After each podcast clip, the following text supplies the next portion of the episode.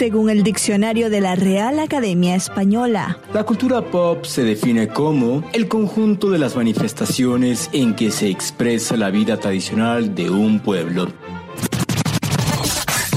Nosotros la definimos como música, cine, televisión, famosos, teatro, moda y arte. ¿Y tú? ¿Cómo, la defines? Somos Zona Pop con Marisabel Houston y Javier Merino. Episodio 60 y de Zona Pop desde la Ciudad de México. Yo soy Javier Merino. Mi cuenta en Twitter es arroba Javito Merino y en Instagram me encuentran como Javito73. Y desde el Centro Mundial de Noticias CNN se encuentran nada más y nada menos que...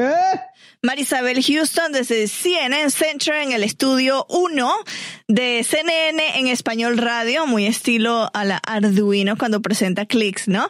Soy Marisabel Houston, como ya les acabo de decir mi cuenta en Twitter. Y lo repito, y estoy desde el CNN Center, como diría Arduino. es amnesia lo que tengo. Este, mi cuenta en Twitter es arroba HoustonCNN, mi cuenta en Instagram es arroba Marisabel Houston, y si quieren seguir este podcast, que se lo recomiendo vayan a Facebook, Instagram y a Twitter. Somos arroba zonapopcnn y en nuestra página web que la verdad está muy, muy, muy, pero muy bonita, cnne.com barra zonapop. Yo creo que es la mejor página dentro del portal, ¿eh? Claro que sí, obviamente. sí, lo tengo que decir. Es la mejor, solo Pop Rocks.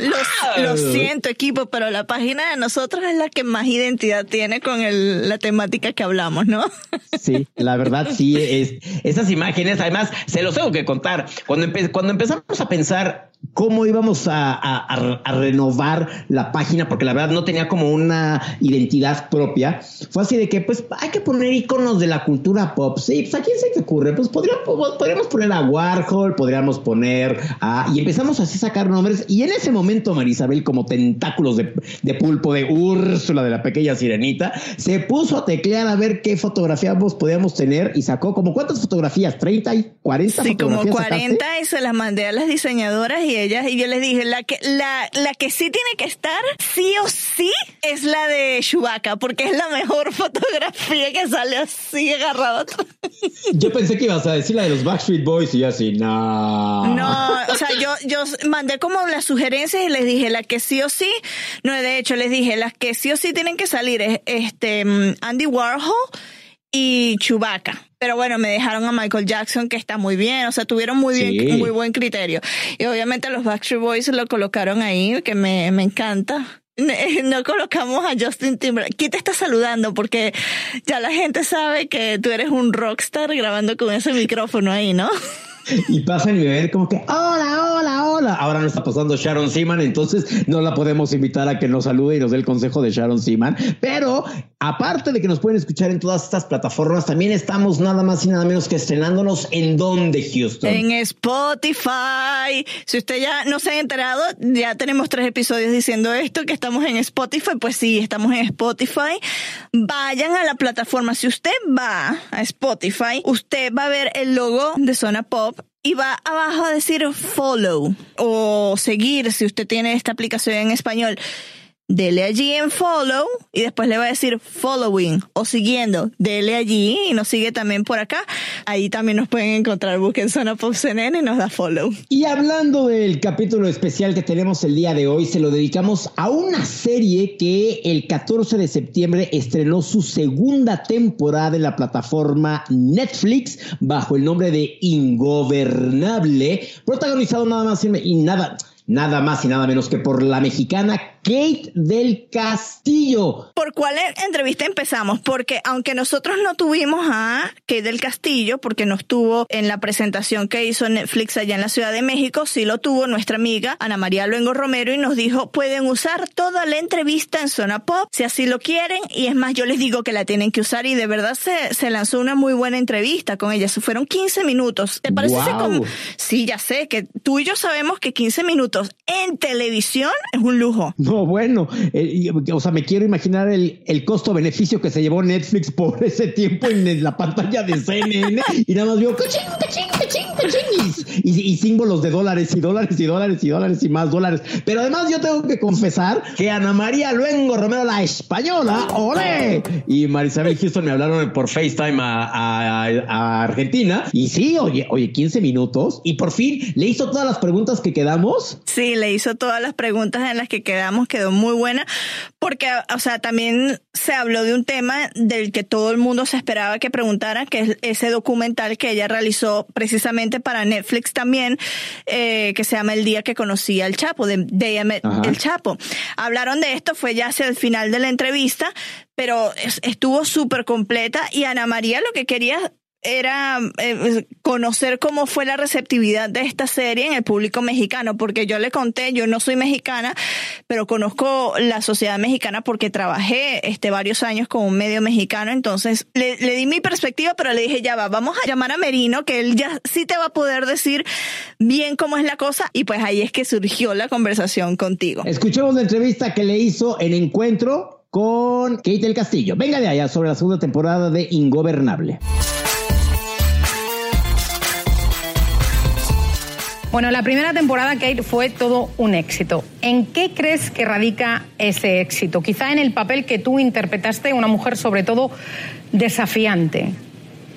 Mira, yo creo que es un conjunto de muchas cosas. Eh, nunca se había interpretado la primera dama de México, que para mí es un honor y, además un orgullo poder hacerlo, que me lo haya ofrecido Netflix, eh, una historia original que si bien es ficción, refleja pues mucho de lo que somos los mexicanos, de la sociedad mexicana, de, este México poderoso y también de un México eh, pobre, dolido, adolorido, golpeado y creo que eso es parte del éxito. Además de que, bueno, la historia es muy redonda y es muy... Y esta segunda temporada, Ana María, viene durísima, viene, viene fuertísima, viene con muchas, mucha acción, pero también es muy desgarrador. Vaya, no te puedes quitar eh, los ojos de, de, la televisión. De verdad que estoy muy, muy emocionada por esta segunda temporada. Y de eso te quería preguntar, ¿qué nos puedes revelar de lo que nos espera en esta segunda temporada? Pues eh, les puedo revelar lo que estamos viendo en el, en el demo, en el tráiler, perdón, que realmente ahora, ahora ya no soy, ya no es una fugitiva Emilia Orquiza, ahora eh, la capturan y se enfrenta, eh, pues ahora sí que cara a cara con el gobierno y con la mala parte del gobierno, con un gobierno y unos militares este, que están envueltos en, en tráfico y en el crimen organizado. Y, y, cómo, y cómo va a salir de esa, ¿no? Le pasa por muchos, muchos dolores, tanto físicos, es torturada, eh, como, como emocionales también. Netflix apostó por ti en la primera temporada, lo ha vuelto a hacer en esta segunda temporada. Me imagino que ese voto de confianza es muy importante. Sin duda, y para mí es, siempre voy a estar agradecidos con ellos porque además este, estuvieron conmigo eh, en las malas y en las buenas y, haber, haber estado conmigo eh, sin haber dudado, pues pudieron haber hablado a otra actriz y sin embargo no lo hicieron, se casaron conmigo y voy a estar muy agradecida y bueno, hacer una segunda temporada quiere decir que, que le ha ido muy bien a la primera y ojalá hayan más temporadas, ¿no? Yo soy muy, muy, muy feliz de interpretar a Emilia ¿Cómo ha contribuido Kate del Castillo a redefinir el papel de la mujer en la televisión hispana y en la industria del cine aquí en Estados Unidos? Uy, Ana María, ojalá que sí, ojalá que haya contribuido en algo, ¿no? Eh, creo que las actrices ahora tenemos que poner mucha atención en los personajes que, que aceptamos para que no sean sexualizados, que creo que es lo que lo que pasa mucho últimamente, ¿no? Sobre todo una actriz eh, latina, eh, por lo general están sexualizados y hay que luchar para que no para que no sea así, para tener eh, eh, personajes eh, que estén escritos de mujeres empoderadas, más que poderosas, poderosas también, pero empoderadas y, que, y que sean por su inteligencia, no por, por el look, no por cómo se ven, no por su sexualidad o su sensualidad, sino que sea por, por, la cabeza que tienen. Y eso es lo que tiene este personaje y, y trato de, de cuidarlo yo también, porque además la línea es muy delgada. Muchas veces no nos damos cuenta cuando han sido sexualizados nuestros personajes. Así que eh, nos queda mucho por hacer a las, a las actrices. Te quiero preguntar ahora sobre un tema muy de actualidad aquí en Estados Unidos. Tú misma te pusiste en, la en, el, en el papel, en la piel de los cientos de miles de migrantes que intentan llegar a este país buscando un sueño en esa película La misma luna, interpretando a Rosario, una madre en busca del sueño americano. ¿Qué opinas sobre la retórica antiinmigrante que existe ahora mismo en este país y sobre la construcción del muro en la frontera entre México y Estados Unidos? Me, me, parece que estamos viviendo en un, en un, en un mundo que ya que no que no eh, no tengo palabras, vaya, para, para decirte como inmigrante eh, lo, triste que me que, me, que, me, pone esta situación, ¿no? El simple hecho de haber visto a todos los niños eh, en jaulas, toda esta separación, en lugar de, unirnos, como dijo en algún momento el Papa, en lugar de, de crear muros, deberíamos de crear puentes. Y esta, este presidente número 45 ha hecho, siento que nos hemos regresado en, los años para atrás, hemos dado pasos gigantescos en la historia, ¿no? Está volviendo a haber un, racismo y una violencia y, una separación, además, entre familias, separación entre seres humanos, punto, que, a mí me, hace llorar, que, no sé, no sé, algo tenemos que hacer y yo no sé cómo, pero, pero yo soy parte de esos inmigrantes y me duele en el alma. Este año, tú lo mencionabas también, Hollywood ha estado marcado por las denuncias de acoso sexual contra grandes nombres de la industria del cine, como es el caso del productor Harvey Weinstein. ¿Qué lecciones crees que ha aprendido Hollywood y la industria tras esos escándalos? Pues creo que ya era hora, ¿no? Por, eh, eh, esto de eh, el abuso hacia la mujer, siempre lo ven como si fuera un problema de la mujer. El problema no es de la mujer. Los que están abusando, los que, los que violan, son los hombres. Entonces, más que nada es un problema que tienen los hombres. Así que creo que lo que tenemos que hacer, es, aprendido primero Hollywood, yo creo un, una lección gigantesca, y no nada más Hollywood, creo que en todas partes se está abriendo ya un sistema y creo que no ha habido una persona que yo conozca, por lo menos en mi ambiente hasta ahorita, que no haya sido abusada de una u otra manera. Es, es, es increíble eh, y creo que ya, ya, era hora de que, de, que sucediera algo grande. Otra de las denuncias de muchas actrices hoy en día en Hollywood o en la televisión es la disparidad de salarios entre hombres y mujeres. ¿Qué crees que se necesita para que esta industria, la del cine, la de la televisión, sea una industria equitativa? Primero tenemos que empezar a gobernar ya las mujeres. Lo que pasa es que siempre las cabezas son hombres casi en, en todas partes. Entonces tenemos, tendríamos que, que, empezar a ser las mujeres las líderes para, para poder eh, tener esa eh, equidad, ¿no? No es posible que en esta época sigan ganando más los hombres, nada más por el simple hecho de ser hombres, aunque hagamos un mejor papel las mujeres. Eh, creo que esa evolución ha sido mínima y tenemos que ir haciéndola poco a poco, pero, pero tenemos que ir adelantando, no podemos eh, ir pasos atrás eh, en eso porque ya, ya, ya no nos podemos quedar calladas porque ya es otra época y porque, y porque tiene, tiene que haber un entendimiento también de la palabra feminismo, que creo que no eh, es un poco de parte de ignorancia que no saben lo que es el, el feminismo real y hay que buscarlo en el diccionario, ¿no? Y, y, ayudar y que hacer algo para que todo esto cambie porque es, es ya ridículo en estas alturas que, que sigas sucediendo esto. Kate, antes de eh, entrevistarte anunciábamos que ha fallecido el actor estadounidense Bart Reynolds. No sé si tuviste, la oportunidad, no sé si tuviste la oportunidad de conocerle personalmente. No, no tuve, no tuve la fortuna de conocerle eh, personalmente, pero qué noticia, me acabo de enterar justo estando sentada aquí y no sabes cómo lo siento y lo siento porque, eh, porque ha sido un ícono y porque ha sido un hombre que ha sido para todos los actores, nosotros, este, un, un, maestro, ¿no? Y, y que, que, de verdad que bella vida para él y para su familia, todo mi, mi cariño y, y se fue un, grande de la industria. Ahora quiero, si te parece, que me acompañes a ver un reportaje, un informe sobre tu exitosa carrera artística. Uy, ok.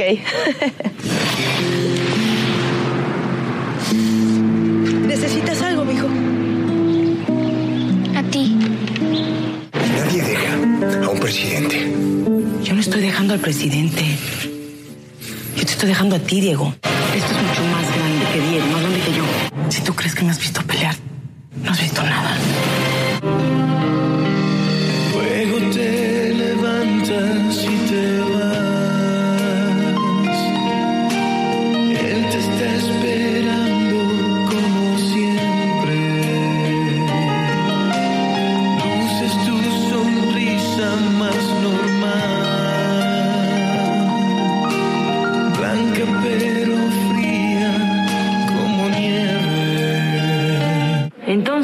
Para quedarte.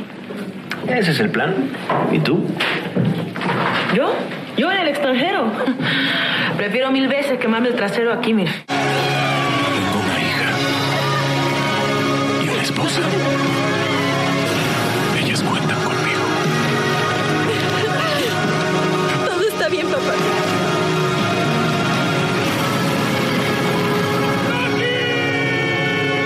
Yo estaba texteándome con el Chapo. Iba a ser, íbamos a estar todos haciendo la película. Yo me subí y le dije, ya estamos arriba del avión. Y me dice, ya no voy a hablar contigo para nada hasta que te vea en persona. El Chapo se sentó al lado de mí. Iba yo asustadísima. Mi única protección es esta cámara. Kate, no puedo dejar de preguntarte sobre la controversia que se desató tras tu encuentro con el Chapo Guzmán. ¿Crees que los medios fueron sexistas cuando se desató toda esta controversia con el Chapo? ¿Que a Kate del Castillo se le trató peor que lo que se hizo con Sean Penn? Bueno, a Sean Penn ni siquiera lo tocaron. Realmente a la única que trataron mal fue a mí. Y fueron, y fueron la mayoría de los medios, pero manipulados también por un gobierno sexista. Si yo hubiera sido hombre, créeme que no hubiera, no hubiera sido tal controversia, ¿no? Eh, eh, es, es increíble lo, lo que sucedió. Yo tuve cargos eh, criminales y, y- hice el mismo crimen que los otros tres hombres que fueron conmigo. Así es que ahí habla, hablamos todo lo que es este, lo, lo- lo que yo he pasado en cuestión de, de abuso y de, y de sexismo. Ujú. El próximo primero de diciembre hay un cambio de gobierno en tu país, en México. Hasta ahora tú no has regresado tras esa controversia. Legalmente no creo que ya lo puedes hacer si quisieras. Corrígeme si me equivoco. Sí. ¿Quieres volver a México? ¿Tienes algún tipo de interés y crees que este cambio de gobierno te va a favorecer para que puedas regresar? Mira, desde luego tengo interés de regresar a México, es mi país y amo mi país. El simple hecho este, de, de que no se pueda algo, pues más ganas te dan de hacerlo. Pero también estoy tranquila y también yo soy la que decidió eh, imig- eh, eh, emigrar del, del país, ¿no? Y venirme a Estados Unidos. Hace 18 años que yo vivo acá en Estados Unidos. Entonces, por algo lo decidí. Ahora, Amo México y soy mexicana antes que cualquier otra cosa. Tengo planes de ir a México. Espero poder eh, ir a México para pasar Navidad eh, este año con mis padres. Eh, pero, pero también ya no tengo esa urgencia que tenía antes y, y ya no no me victimizo de que no puede entrar a México. Bueno, yo también tomé decisiones, así sucedieron las cosas, se me salió de las manos y, ya, y iré cuando tenga que hacer algo. Yo hace años que no trabajo en México, que no me dan trabajo en México, así es que tampoco tengo prisa. A lo que iría sería realmente nada más a visitar a mis papás. Tu papá es un reconocidísimo actor mexicano, Eric del Castillo. Durante toda esa controversia, ¿cuál fue el mejor consejo que te dio como padre y como actor?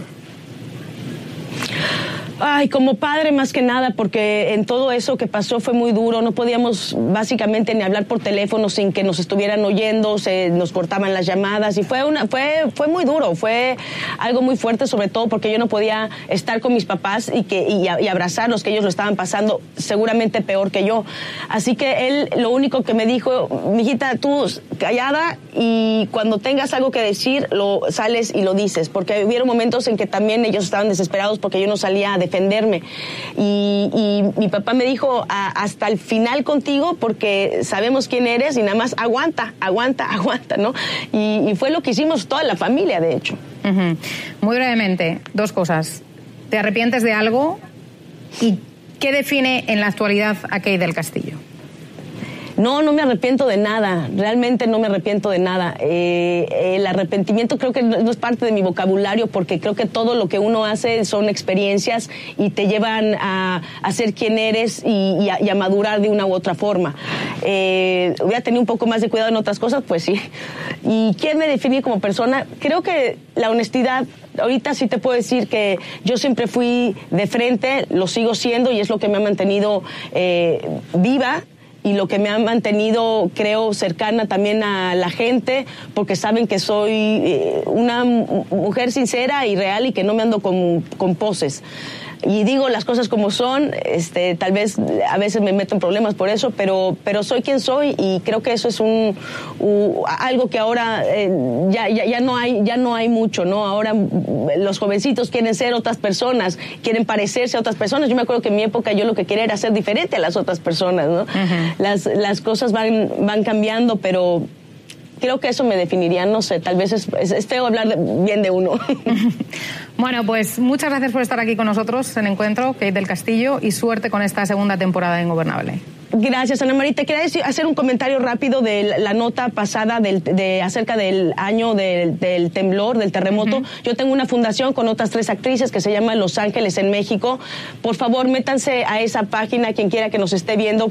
Vamos a ayudar, ayúdenos a ayudar a México. Es losangelesenmexico.com y ahí está la página. Igual también tenemos en Instagram para que vean todas las casas que estamos construyendo para toda la gente que se quedó sin casa. Vamos poco a poco, pero nos está yendo muy, muy bien y es una eh, fundación completamente transparente para que sepan a dónde se ve el dinero. La gente puede donar, puede comprar playeras, puede comprar sudaderas, eh, en fin, métanse para que lo vean porque es necesario ayudar. Pues muchísimas gracias, así lo haremos.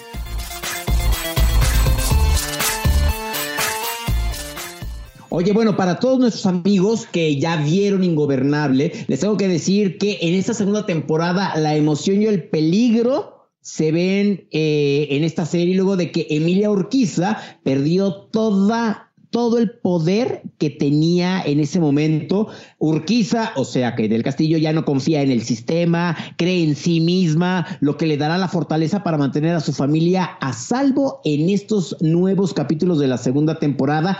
E Ingobernable es producida, Marisabel, por una casa muy importante en México de nombre Argos. Es muy buena esta, eh, esta casa productora. Y ahora, ¿qué te parece si escuchamos la entrevista que yo le hice a los actores Alberto Guerra, que interpreta al Guarura de la primera temporada de Ingobernable. Guardaespaldas para los que nos escuchan en el resto de América Latina. Guardaespaldas. Y a la actriz Alicia Yacis, quien interpreta a la hija del presidente de esta temporada. ¿Te parece que la veamos? Que la escuchemos más bien. Una madre inculpada por la muerte de su marido. ¡Pum! Separada de sus hijos. ¡Pum! ¡Pum!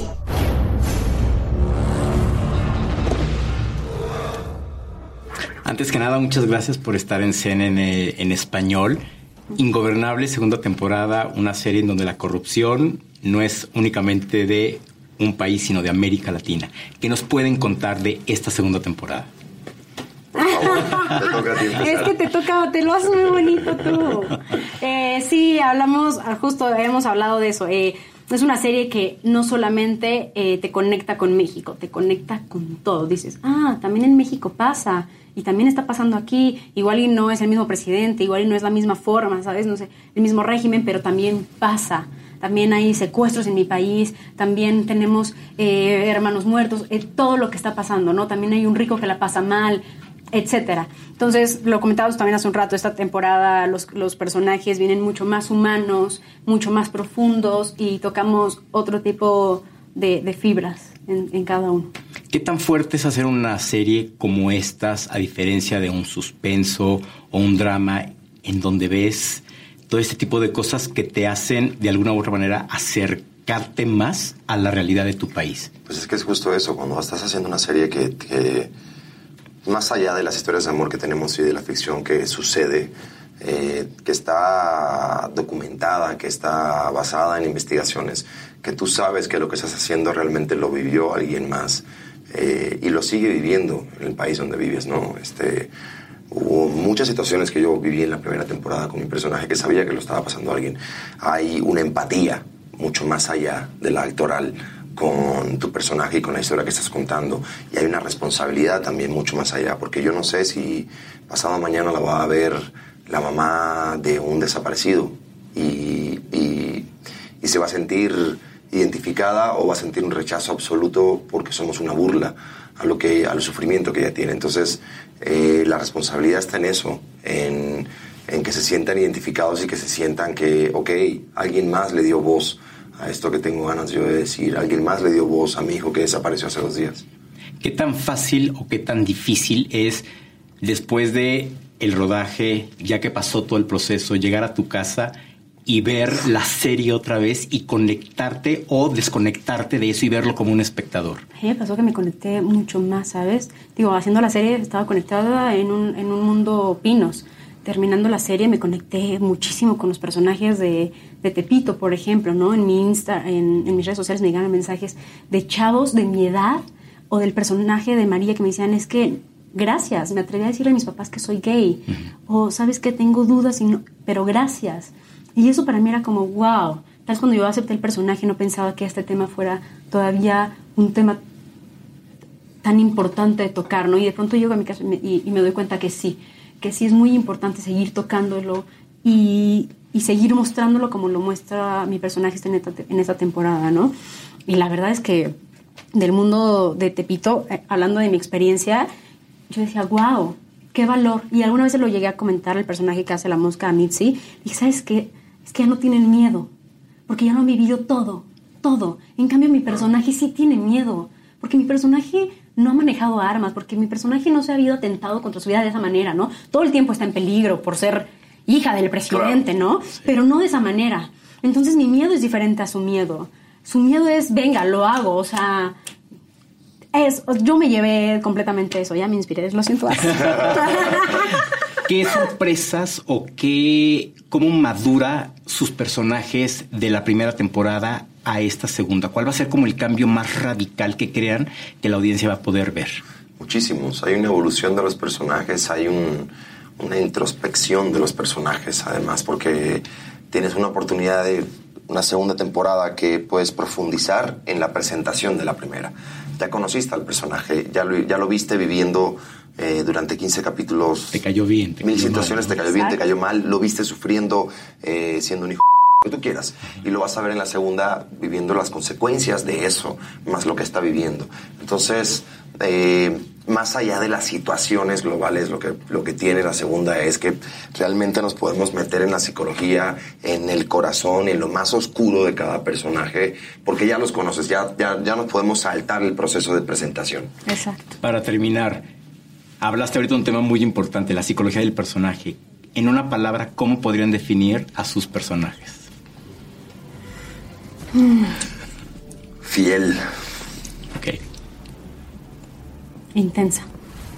Muchísimas gracias por estar en Muchas ti. Español y mucho éxito en esta segunda temporada. Gracias Muchas gracias.